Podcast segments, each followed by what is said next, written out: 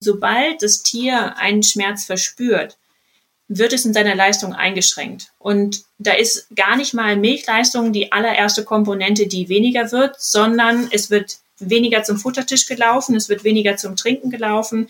Ähm, die Fertilität, also die Fruchtbarkeit, fängt an zu sinken, weil diese Entzündungsfaktoren haben direkt auch wieder einen Einfluss auf die Fruchtbarkeitssituation. Kuhverstand Podcast, der erste deutschsprachige Podcast für Milchkuhhalter, Herdenmanager und Melker. Erhalte Tipps und Impulse auf deinem Weg zu mehr älteren Kühen. Denn sie sind die Grundlage für mehr Gewinn und mehr Lebensqualität. Für dich und dein gesamtes Hofteam. Christian Völkner, der Gründer vom Club der alten Kühe, ist dein Pfadfinder auf deinem Weg zu gesünderen Kühen. Er arbeitet auf führenden Milchkuhbetrieben und berichtet von seinen Erkenntnissen. Los geht's! Im heutigen Podcast geht es um Mortellaro. Wir werden darüber sprechen, was ist Mortellaro, warum ist es ein Problem, was hat es mit diesen Stadien auf sich und auch äh, solche Dinge besprechen, wie wo ist eigentlich der Unterschied zwischen Prophylaxe und Metaphylaxe. Mein Interviewgast kommt von einem Milchviehbetrieb aus der Lüneburger Heide. Sie ist zum Studium der Veterinärmedizin nach München gegangen.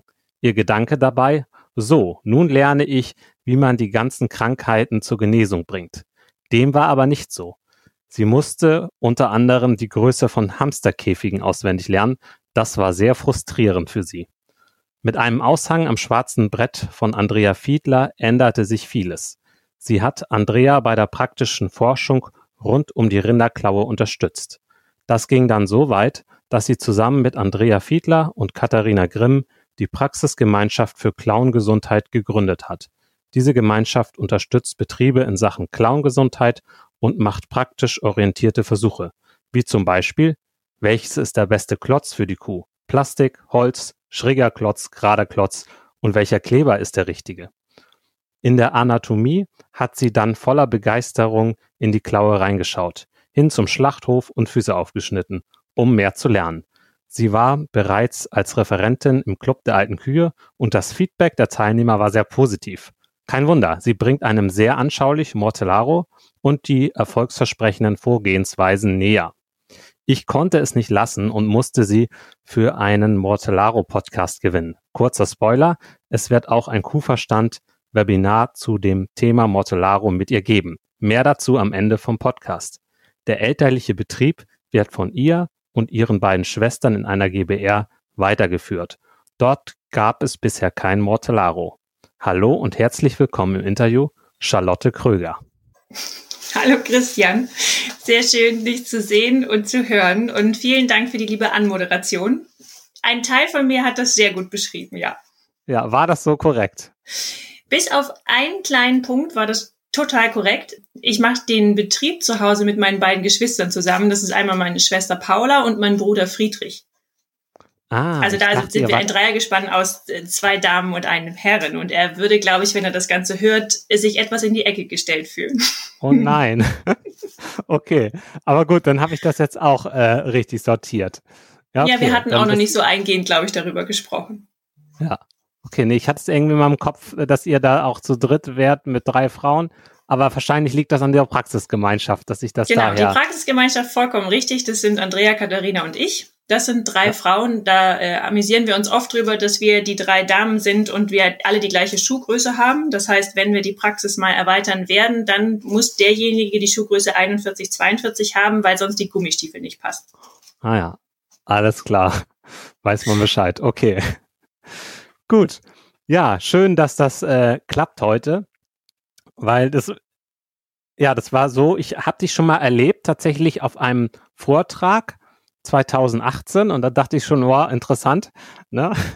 Und dann, ähm, ja, dann kam es nachher dazu, ähm, dass, ja, das war eigentlich in einem Club-Webinar, da war nämlich deine Schwester und dann äh, war das zu einem ganz anderen Thema und irgendwie kamen wir dann am Ende nochmal so ins Gespräch. Habe ich ja oft im, bei meinem Kuhverstand Sachen, dass man am Ende nochmal locker spricht und nicht einfach alles schnell vorbei ist oder so.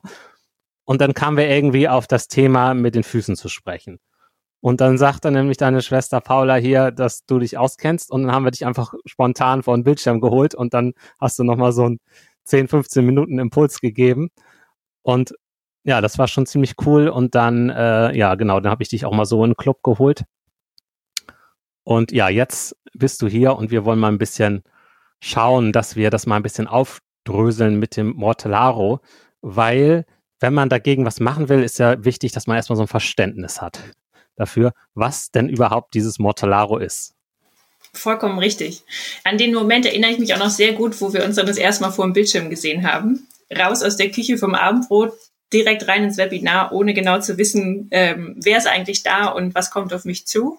Und auch da war zum Beispiel Montellaro, also bei Klauengesundheit war auch da Montellaro ein großes Thema. Und genau wie du sagst, oft ist so der erste kleine Punkt ähm, die Frage, was ist denn das Ganze überhaupt, um das Ganze greifbar zu machen? Und dann starte ich ganz gerne mit den Teilnehmern auch da, damit erstmal zu sagen, okay, wie sieht denn das Ganze eigentlich aus? Also die Frage ist ja oft, habe ich es, habe ich es nicht. Viele sagen, nee, habe ich nicht. Aber wenn man dann in den Betrieb reinkommt, kann ich sagen, guck mal hier, was wir da haben. Da sieht man ganz deutlich, dass doch Mortellaro schon da ist. Und das kann man, das hat die ähm, Professor Dörte Döpfer hat das etabliert, hat gesagt, okay, wir geben dieser Krankheit einfach mal ähm, verschiedene Namen und es gibt, man kann sagen, fünf Stadien von dieser Erkrankung.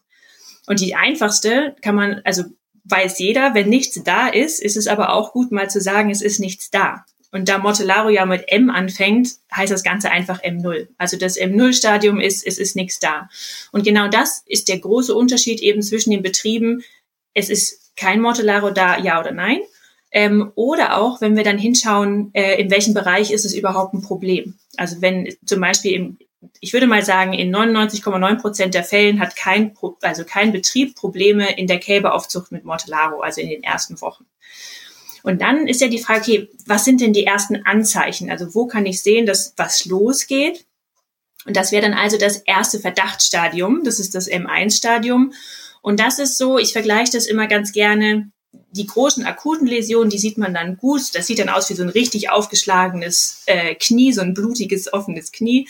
Und das ist so ein Zwischending. Also entweder haben wir im Zwischenklauenspalt oder darüber, meistens an den Hinterfüßen, wie so kleine Wattwurmlöcher, also so kleine runde wie Ausstanzungen, aber es geht nicht wirklich tief in die Tiefe. Also es ist eine Rauigkeit ähm, vorhanden, da sind wir bei den M1-Stadien. Und diese Rauigkeiten können eben auch zu kleinen offenen erosiven Läsionen werden. Das ist alles noch das Verdachtsstadium, kann aber eben auch schon schmerzhaft sein.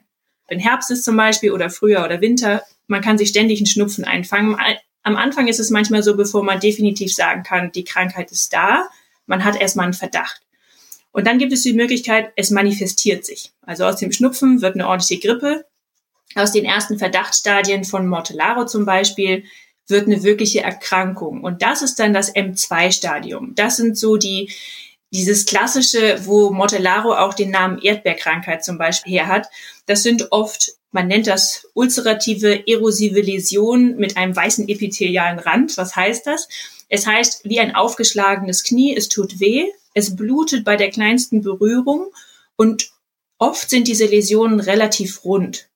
Und der Durchmesser von diesen schmerzhaften Läsionen ist so gute zwei Zentimeter, kann man so sagen. So, und dann hat man keinen Verdacht mehr, sondern dann weiß man, okay, da ist Mortellaro ausgebrochen, unser M2-Stadium.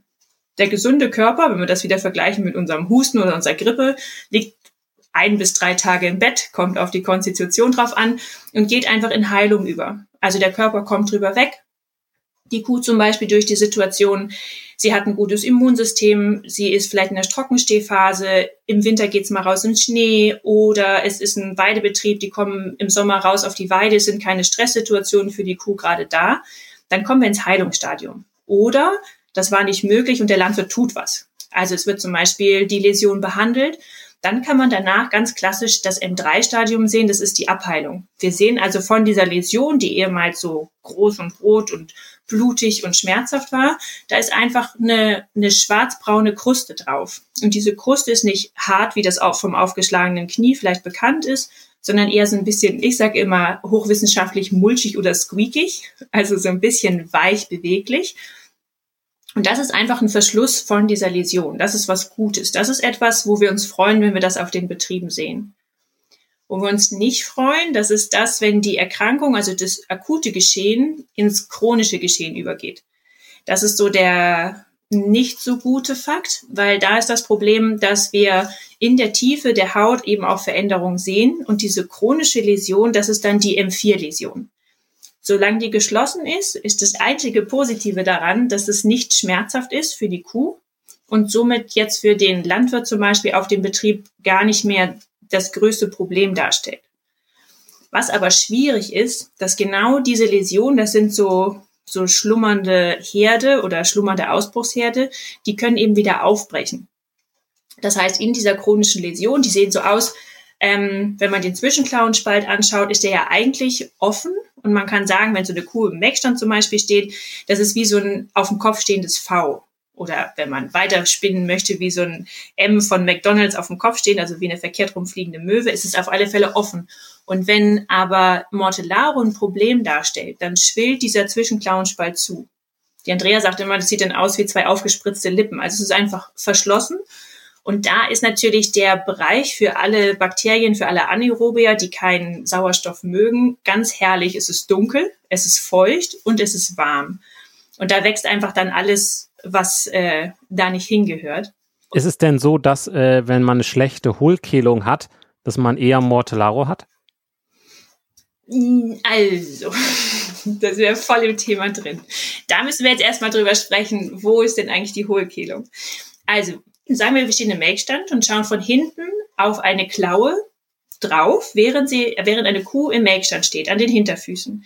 Dann dieses V, was wir sehen, ist ja eigentlich nur eine Öffnung im Ballenbereich. Auf der Hohlkehlung oder auf den Bereich der Hohlkehlung, was ja im Bereich der Fußungsfläche, im Bereich der Sohle ist, steht die Kuh ja drauf. Das heißt, das können wir gar nicht sehen. Die Hohlkehlung verschließt sozusagen den Zwischenklauenspalt, wenn die zugewachsen ist, eher von unten, also von bodenseitig. Das heißt, der Reinigungseffekt kann nicht so funktionieren, das stimmt.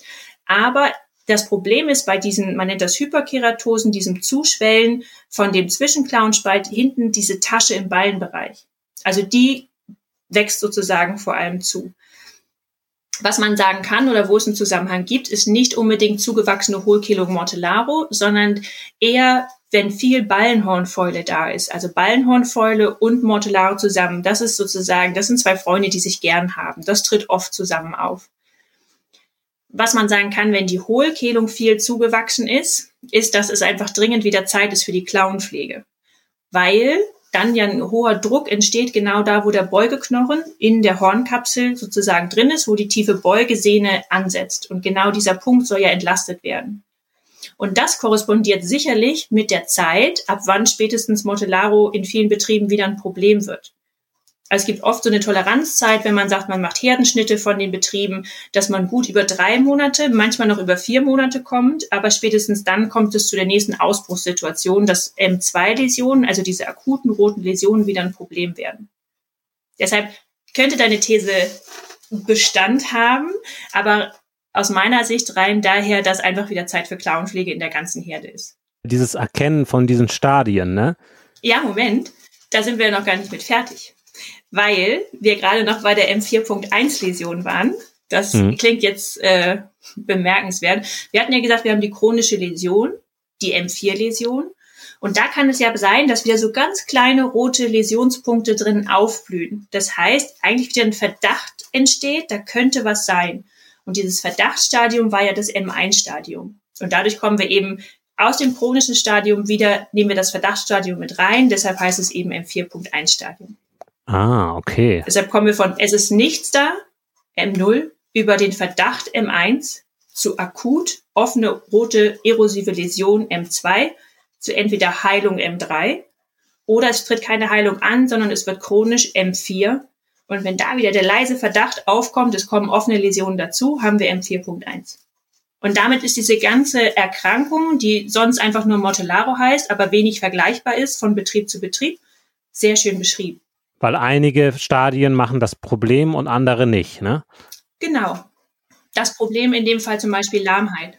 Der Landwirt sollte die Stadien erkennen, weil es ähm, entscheidend ist nicht, wie viel, wie viel Mortellaro ist da, sondern wie viel Mortellaro das Probleme macht, ist da. So kann man das zusammenfassen. Genau. Einmal ist es natürlich interessant, wie viel Mortellaro ist da, weil es immer einen kleinen Prozentteil gibt von M0, also Tiere, die keine, keine Läsionen zeigen. Da ist ja die Frage, sind das vielleicht gerade die Zuchttiere, die ich im Betrieb halten möchte? Und auch beim Jungvieh, welche sind die, die nicht betroffen sind?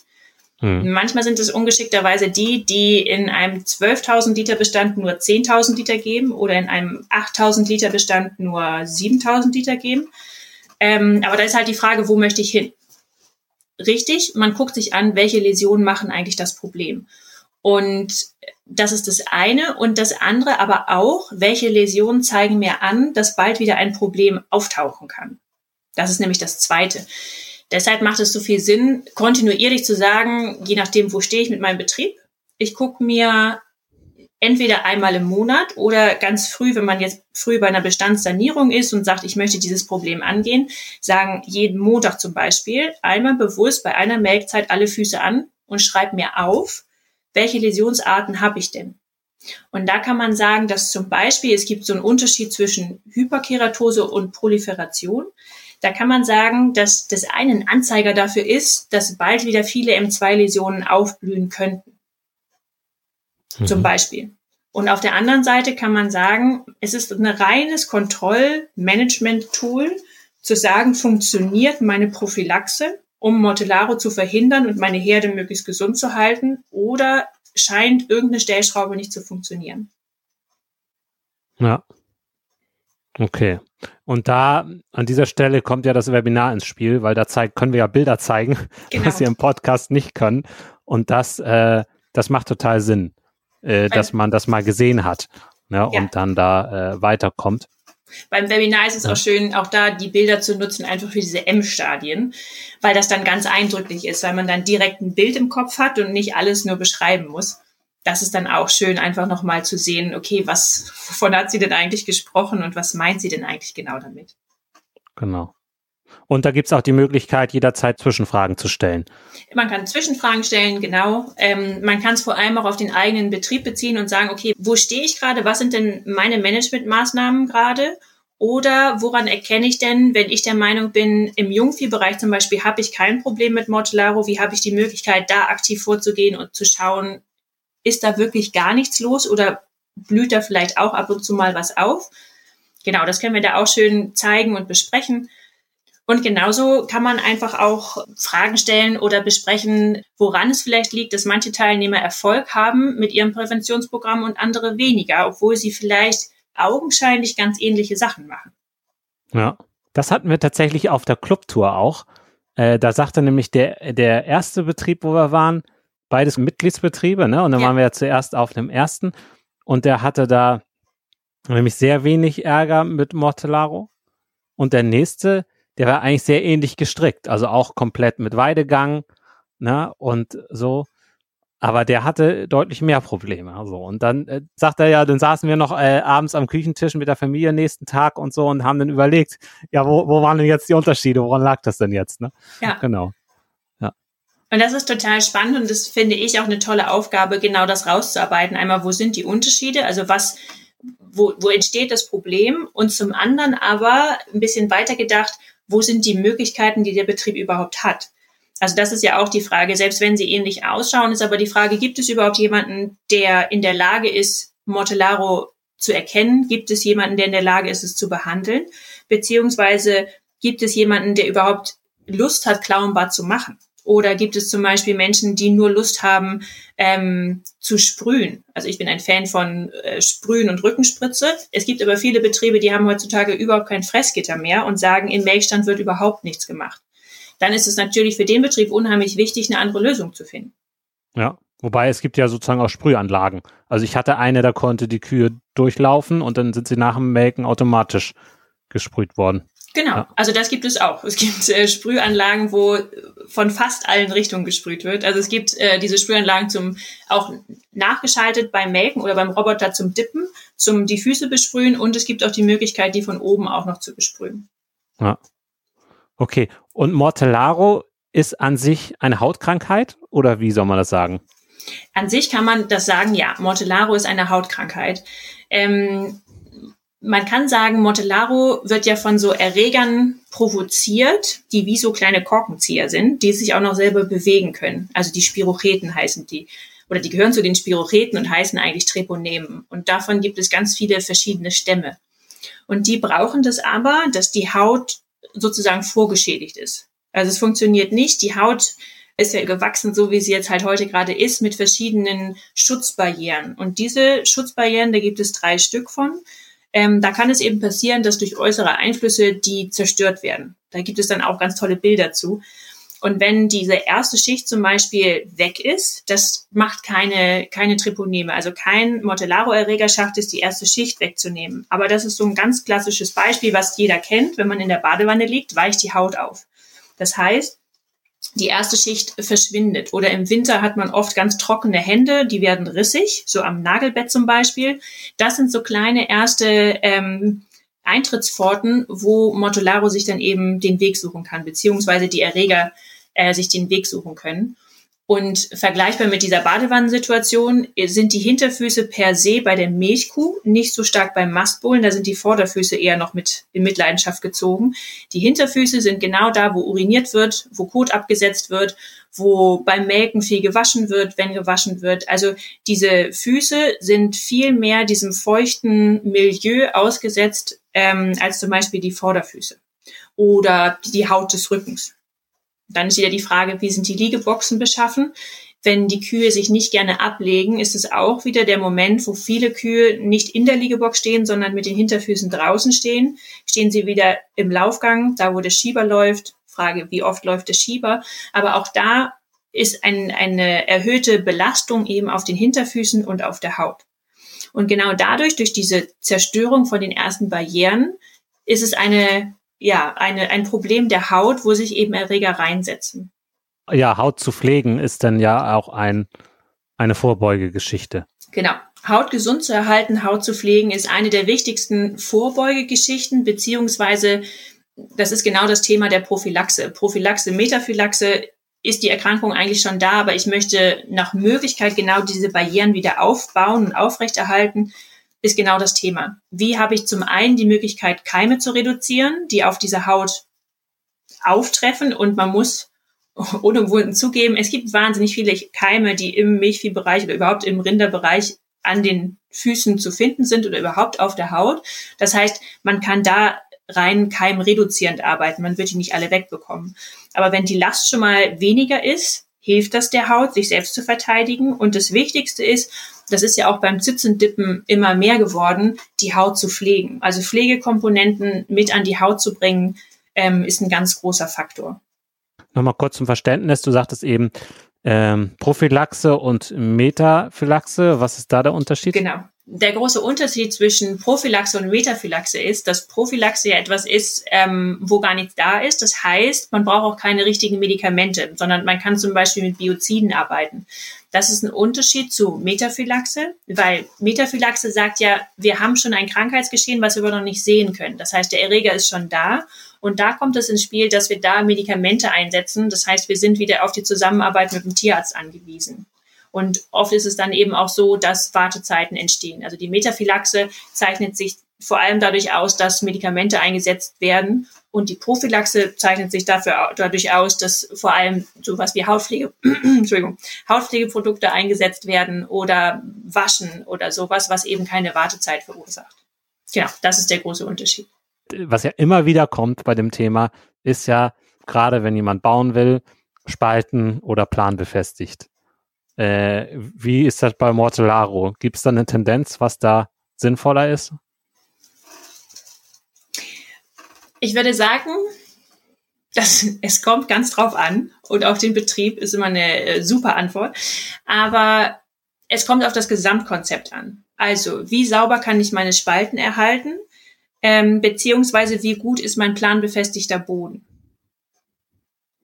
Muss man einfach so sagen. Es gibt tolle planbefestigte Böden, die wirklich planbefestigt sind mit einem ganz leichten Gefälle zur Ablaufrinne, die wirklich trocken sind.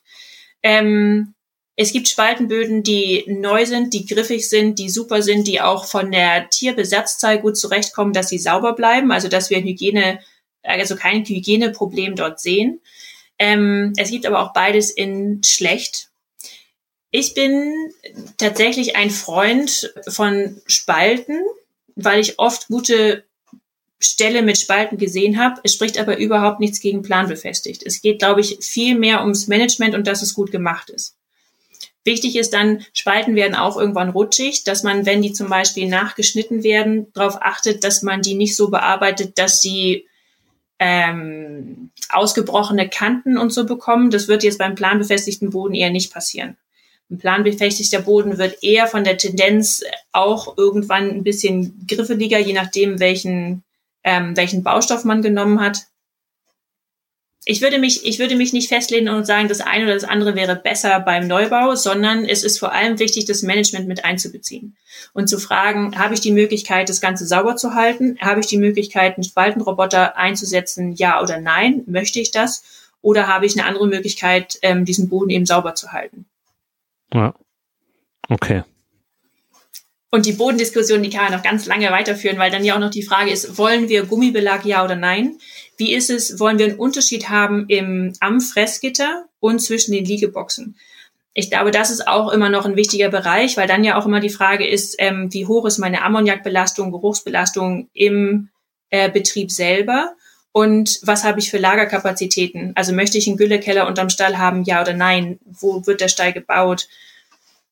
Da machen wir noch mal ein eigenes Gespräch zu. Könnte man. Genau. Genau. Ja kann die Hörer sich ja gerne mal zurückmelden an, an christian.kuverstand.de, wenn ihr da ein, noch was hören wollt zu der Sache mit unterschiedliche Laufböden im Stall mit äh, Charlotte, dann äh, meldet euch gerne. Dann kann, können wir noch mal was in Angriff nehmen. Genau, ja. das ist ja sozusagen wie draußen, wo die Kuh eigentlich herkommt, gibt es ja auch viele unterschiedliche Laufoberflächen. Und das führt eben dazu, dass draußen normalerweise die Klaue gesund bleibt. Und wenn wir im Stall nur eine einzige Art von Lauffläche haben, ist es eben wieder schwieriger, die Klaue so in ihrer natürlichen Form gesund zu erhalten. Dann müssen wir eben nachhelfen. Hm. Ja, ich kann mir vorstellen, dass es durch Wiese und so, dass es da ja so einen Reinigungseffekt gibt, ne, weil das halt einfach nicht nur ein, ja, nicht nur eine gerade Kante ist, eine gerade Fläche, sondern ja, genau. Genau, es gibt, ein, es gibt einen Reinigungseffekt, was ganz wichtig ist, wenn jetzt Sand mit einbezogen wird. Sand hat auch einen Abriebeffekt. Hm. Also das, es gibt viele verschiedene Sachen und dieser Abriebeffekt bei einer intakten Hohlkehlung kann die Reinigungsfunktion, die natürliche von der Klaue auch wieder arbeiten. Geht ja eigentlich darum, dass die Klaue auseinandergeht und wieder zusammengeht und dadurch bei einer schönen Hohlkehlung eben auch die Kuh fußt und dann ähm, Substrat sozusagen durch die Klaue befördert wird, was einen kleinen leichten Schmürgeleffekt hat und damit die Klaue eben auch wieder pflegt. Ja. Okay. Genau. Wie gesagt, das hat jetzt ähm, nicht primär was mit Mortellaro zu tun, aber auch zum Beispiel, wenn du jetzt ansprichst Weidegang, Weidegang hat einen Effekt auf Mortellaro. Dann mal zu der Frage, warum ist Mortellaro ein Problem? Also, was beobachtest du da? Oh, da gibt es ganz vielfältige Antwortmöglichkeiten. Ich soll mich am besten kurz fassen.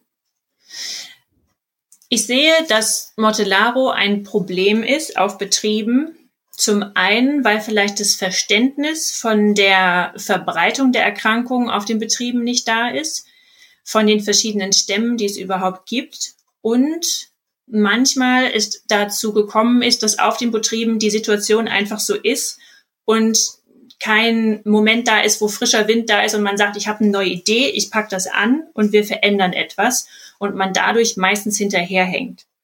Also das Problem Mortellaro sehe ich oft da, wo man nicht mehr der Erkrankung voraus ist, sondern immer so einen kleinen Tick hinterher.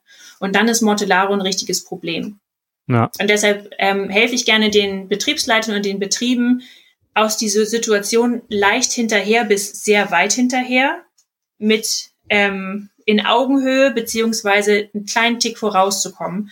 Weil dann vergleiche ich Mortellaro gerne mit, es ist dann ein bisschen wie mit Mastitis. Also Mastitiden wird man nie wegkriegen von äh, Milchviehbetrieben, aber man kann damit leben. Es gibt Tiere, die kriegen mal eine Mastitis, die wird behandelt, ja, aber ansonsten ist ein Management etabliert auf den Betrieben, dass Mastitis oder Eutentzündung kein Problem darstellt. Und wenn es bei einzelnen Tieren ein Problem ist, wird sich relativ zeitnah, kommt auf den Betrieb drauf an, wie viel akzeptiert wird, aber wird sich von dieser Kuh auch getrennt. Und das ist jetzt hinsichtlich zu Mortellaro noch nicht gängige Praxis. Mhm. Ja, das ist auch was, was ich selber gemerkt habe, wenn man also ständig äh, hinterherläuft und immer so gerade die Arbeit schafft. Also das, das ist ein richtiges Problem, ja. weil man dann ähm, erstens ist man dann, wenn das über längere Zeit ist, ist man selber ja auch schlecht drauf. so. Und dieses, äh, dieses äh, dahin zu kommen, dass man äh, so mit dem Kopf so ein bisschen vorauskommt und, und mit den, mit den Handlungen voraus, das ist gar nicht so einfach, aber das ist der Mühe wert. Es ist definitiv der Mühe wert und ich habe auch größtes Verständnis für die momentane Situation ähm, da ich ja selber von einem Betrieb komme und weiß, wie schön das ist, wenn man zum einen einen Termin hat, weil es passt nie. Das ist so das eine. Es kommt immer was dazwischen, weil es wenig ganz geregelte Tagesabläufe gibt. Es ist immer was kaputt gegangen, es ist immer irgendwas dazwischen gekommen und im Zweifel ist noch jemand zu Besuch gekommen. Ähm, also das ist einfach jeder Tag irgendwie davon ein bisschen gezeichnet. Und dann ist es so schön, die Möglichkeit zu haben, einen Plan zu entwickeln und zu sagen, okay, das ist meine Struktur, das ist mein Ziel für die nächsten drei Wochen oder drei Monate. Wie komme ich dahin und wie erreiche ich das mit meiner Herde? Ja, so, so muss es sein. Und das ist die, das ist die Chance zum langfristigen Denken. Deswegen bin ich auch ein äh, großer Fan von drei Monats- oder sogar Jahreszielen, ähm, weil man, wenn man so kurzfristig, also kurzfristig Ziele sind auch gut, aber gerade wenn man sich so sagt, ich habe jetzt die nächsten drei Monate einen Fokus darauf und man sich das dann auch so einträgt in Kalender, so dass man dann auch prüft, hat das geklappt. Selbst wenn es nicht geklappt hat, kann man dann hinterher rangehen und sagen, okay, es hat nicht geklappt, aber wa was waren eigentlich die Ursachen? Ja. Also was ist eigentlich dazwischen gekommen und wie kann ich denn daran arbeiten, dass das die nächsten drei Monate anders ist? So. Ja, und auch fragen, ist mein Ziel wirklich so wichtig gewesen? Ist ja auch die ja. Frage. Also wenn ständig was dazwischen gekommen ist, drei Monate lang, war vielleicht mein Ziel falsch formuliert oder zu schwammig. Was will ich denn eigentlich wirklich? Ja, genau. Wenn ich auf den Betrieb komme, gibt es immer drei kurzfristige Ziele, die müssen so, die haben eine rote Farbe, die müssen sofort umgesetzt werden. Dann gibt es ähm, drei mittelfristige Ziele und drei langfristige. Und die kurzfristigen ist das Wichtigste, dass schnell was passiert. Aber die langfristigen, das dauert halt, bis die umgesetzt sind. Entweder durch äh, Geld oder zum Beispiel auch durch Genetik. Also man kann nicht die Herde in einem einfach so austauschen. Das geht nicht. Aber man kann ein Ziel haben, über Selektionskriterien etwas zu verändern. Ja. Okay. Dieses Problem mit Mortellaro haben wir eben angesprochen, ist ja eines dieser seelische Faktor, ne, dass wenn Kühe krank sind, dann, äh, dann äh, oder man der Arbeit nicht hinterherkommt oder zum Verbessern nicht hinterherkommt, das ist, äh, das ist ein Punkt. Ähm, aber auch ja die Kosten. Also wie ist das denn da bei Mortellaro? Was verursacht das an Kosten? Das ist gar nicht mal so einfach zu sagen. Da gibt es verschiedene Veröffentlichungen zu. Ähm, das kommt auch auf den Betrieb drauf an. Aber man kann sagen, jetzt unabhängig von Mortellaro, dass eine Klauenerkrankung zwischen 400 bis 800 Euro Verlust darstellt pro Erkrankung. Und da ist jetzt natürlich die Frage, ähm, wie lange habe ich zugeguckt, wie lange war die Kuh lahm? Das ist ja immer die Herausforderung bei zum Beispiel Klauenerkrankungen oder Dinge, die nicht auf der Milchrechnung draufstehen als Verlust. Also es ist nicht, Sie haben weniger Milchgeld ausgezahlt bekommen, da Sie zu hohe Zellzahlen hatten und damit unserem Qualitätsstandard nicht entsprochen haben, sondern es, es wird nicht bildlich dargestellt.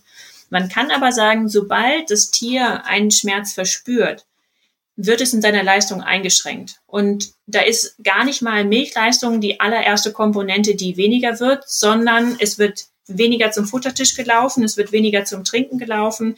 Ähm, die Fertilität, also die Fruchtbarkeit, fängt an zu sinken, weil diese Entzündungsfaktoren haben direkt auch wieder einen Einfluss auf die Fruchtbarkeitssituation. Das Tier lässt sich nicht trennen, ne?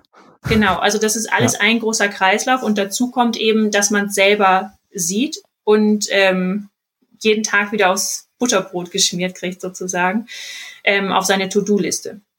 Also man kann sagen, dass jedes Tier, was betroffen ist mit einer schmerzhaften Läsion, von dem Tag an ähm, einen wirtschaftlichen Faktor darstellt. Und was viele oft nicht so sehen, im Jungviehbereich ist oft die Ausrede, wir haben kein Fressgitter, wir können die nicht fangen oder es ist tatsächlich so, dass einfach die Beleuchtung das nicht hergibt, dass man das sieht, dass die Tiere große Läsionen haben. Und wenn das so weh tut, dann stellen die ja, dann entlasten die ja einen Fuß. Das heißt, der eine Fuß wird so eine Art Bockhuf, der wird nur an der Spitze abgenutzt und der andere Fuß, der trägt die ganze Last in der Wachstumsphase, vor allem bei Rindern, die dann ähm, tragend sind oder in der späten Trächtigkeit sind, ist, ist das so, dass da massiv Gewicht dann auf einem Hinterbein sitzt und dann wird die da bärentatzig. Das heißt, die wird so durchtrittig, dass die Afterklauen fast bis mit auf den Boden fußen. Und das ist ein Problem, was man nicht wieder hinkriegt. Das heißt, man kann auch über eine Mortellaro-Läsion das Fundament von dem Tier so vermurksen, nur weil man ein bisschen spät dran war mit der Behandlung, dass die langfristig für alle Laktationen, die wir sie im Betrieb haben, eigentlich schon vorprogrammiert ist, dass sie Klauenläsionen bekommt, weil beide Füße einfach deformiert sind. Nicht von Geburt an, sondern von dieser Erkrankung. Und das ist dann wieder ein großer wirtschaftlicher Punkt. Da sieht man, was dieser Faktor Zeit macht. Ne? Wenn ja. es jeden Tag äh, mehr Belastung auf der einen Klaue äh, was das ausmacht. Genau, und bei diesen wachsenden Tieren ist es ja so, dass der, der Bandapparat eben auch noch nicht fertig ist und äh, auf die Belastung mit eingeht. Und ja, jeden Tag ein bisschen mehr Last auf der einen Seite führt dazu, dass man eine Deformation erhält. Also ich äh, hatte das in meinem Jungviehstall, ein, ein Fanggitter, und ich wollte das nicht missen. Also ich ja. fand es super praktisch. Also sowohl beim Besamen oder wenn es mal eine Ohrmarke einziehen ist oder irgendwas, ist es einfach schnell und praktisch. Es ja. ist für so viele Dinge praktisch. Es ist auch, wenn man die Tränke sauber machen möchte und nicht genervt werden möchte von lauter interessierten äh, Mäulern mit langer, rauer Zunge.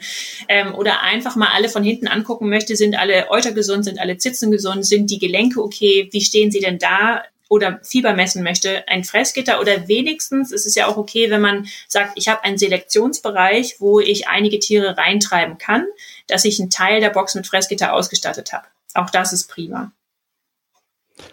Genau. Gut, ja. Und dann äh, Faktor Arbeitszeit bei Mortellaro. Also ähm, wenn man jetzt präventiv rangeht, dann spart man sich ja auf dem anderen Ende mehr Zeit durch Behandlung.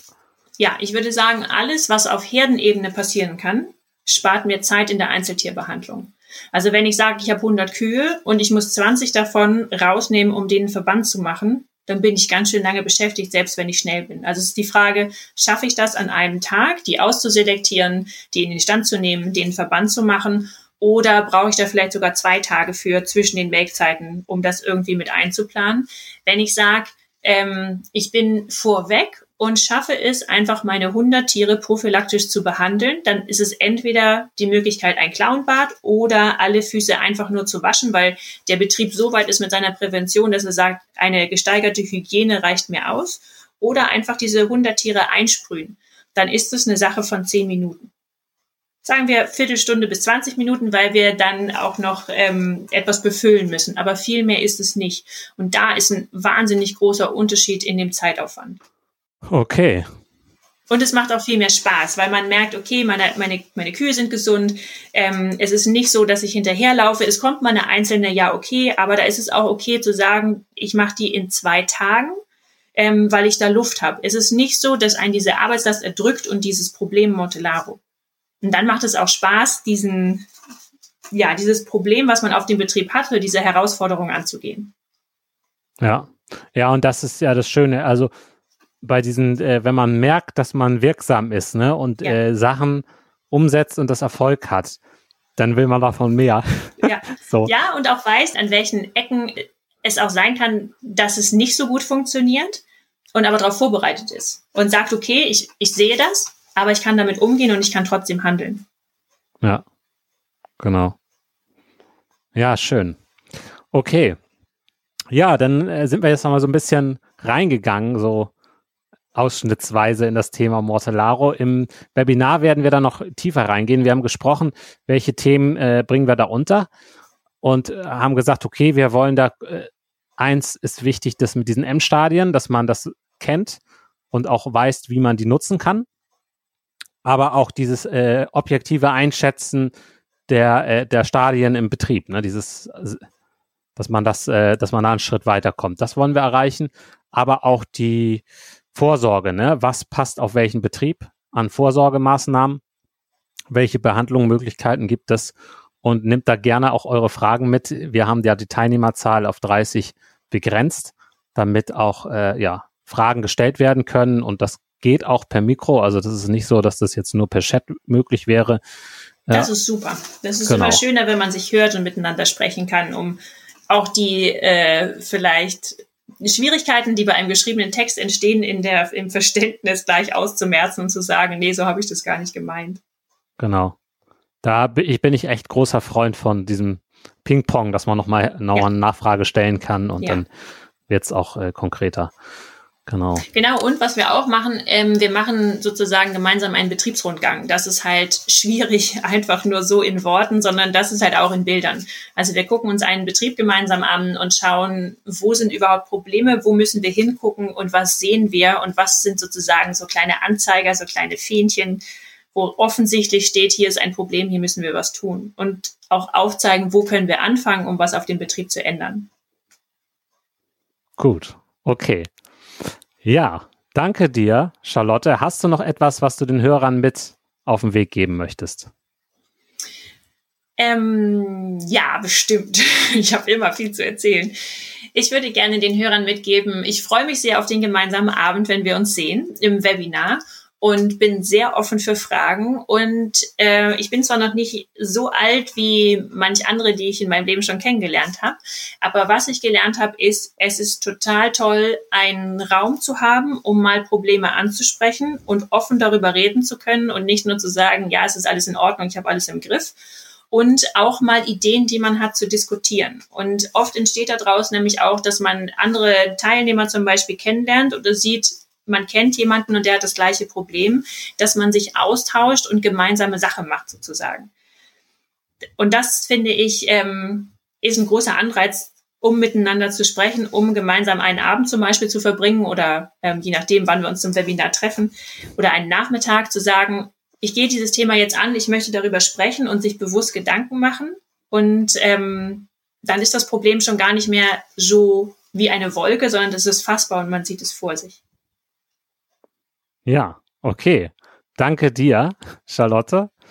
Und dann, ja, dann sehen wir uns vielleicht im Webinar. Wer dahin möchte, gerne einfach auf kuferstand.de Schrägstrich Webinar minus Mortellaro.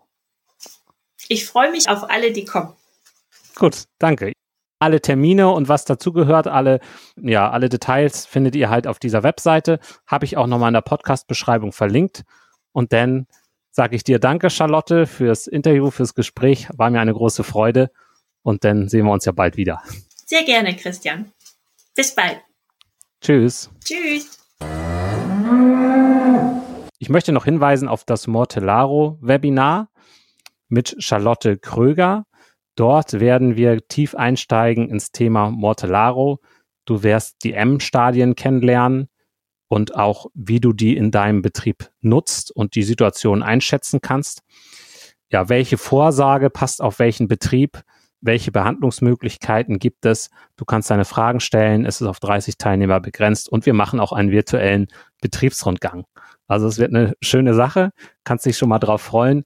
Am besten gleich deinen Platz sichern auf kuferstand.de Schrägstrich Webinar minus Mortellaro oder einfach in der Podcast-Beschreibung auf den Link gehen.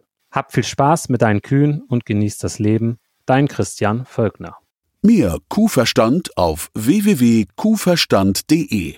Und immer daran denken, der Erfolg mit Kühen beginnt im Kopf der Menschen.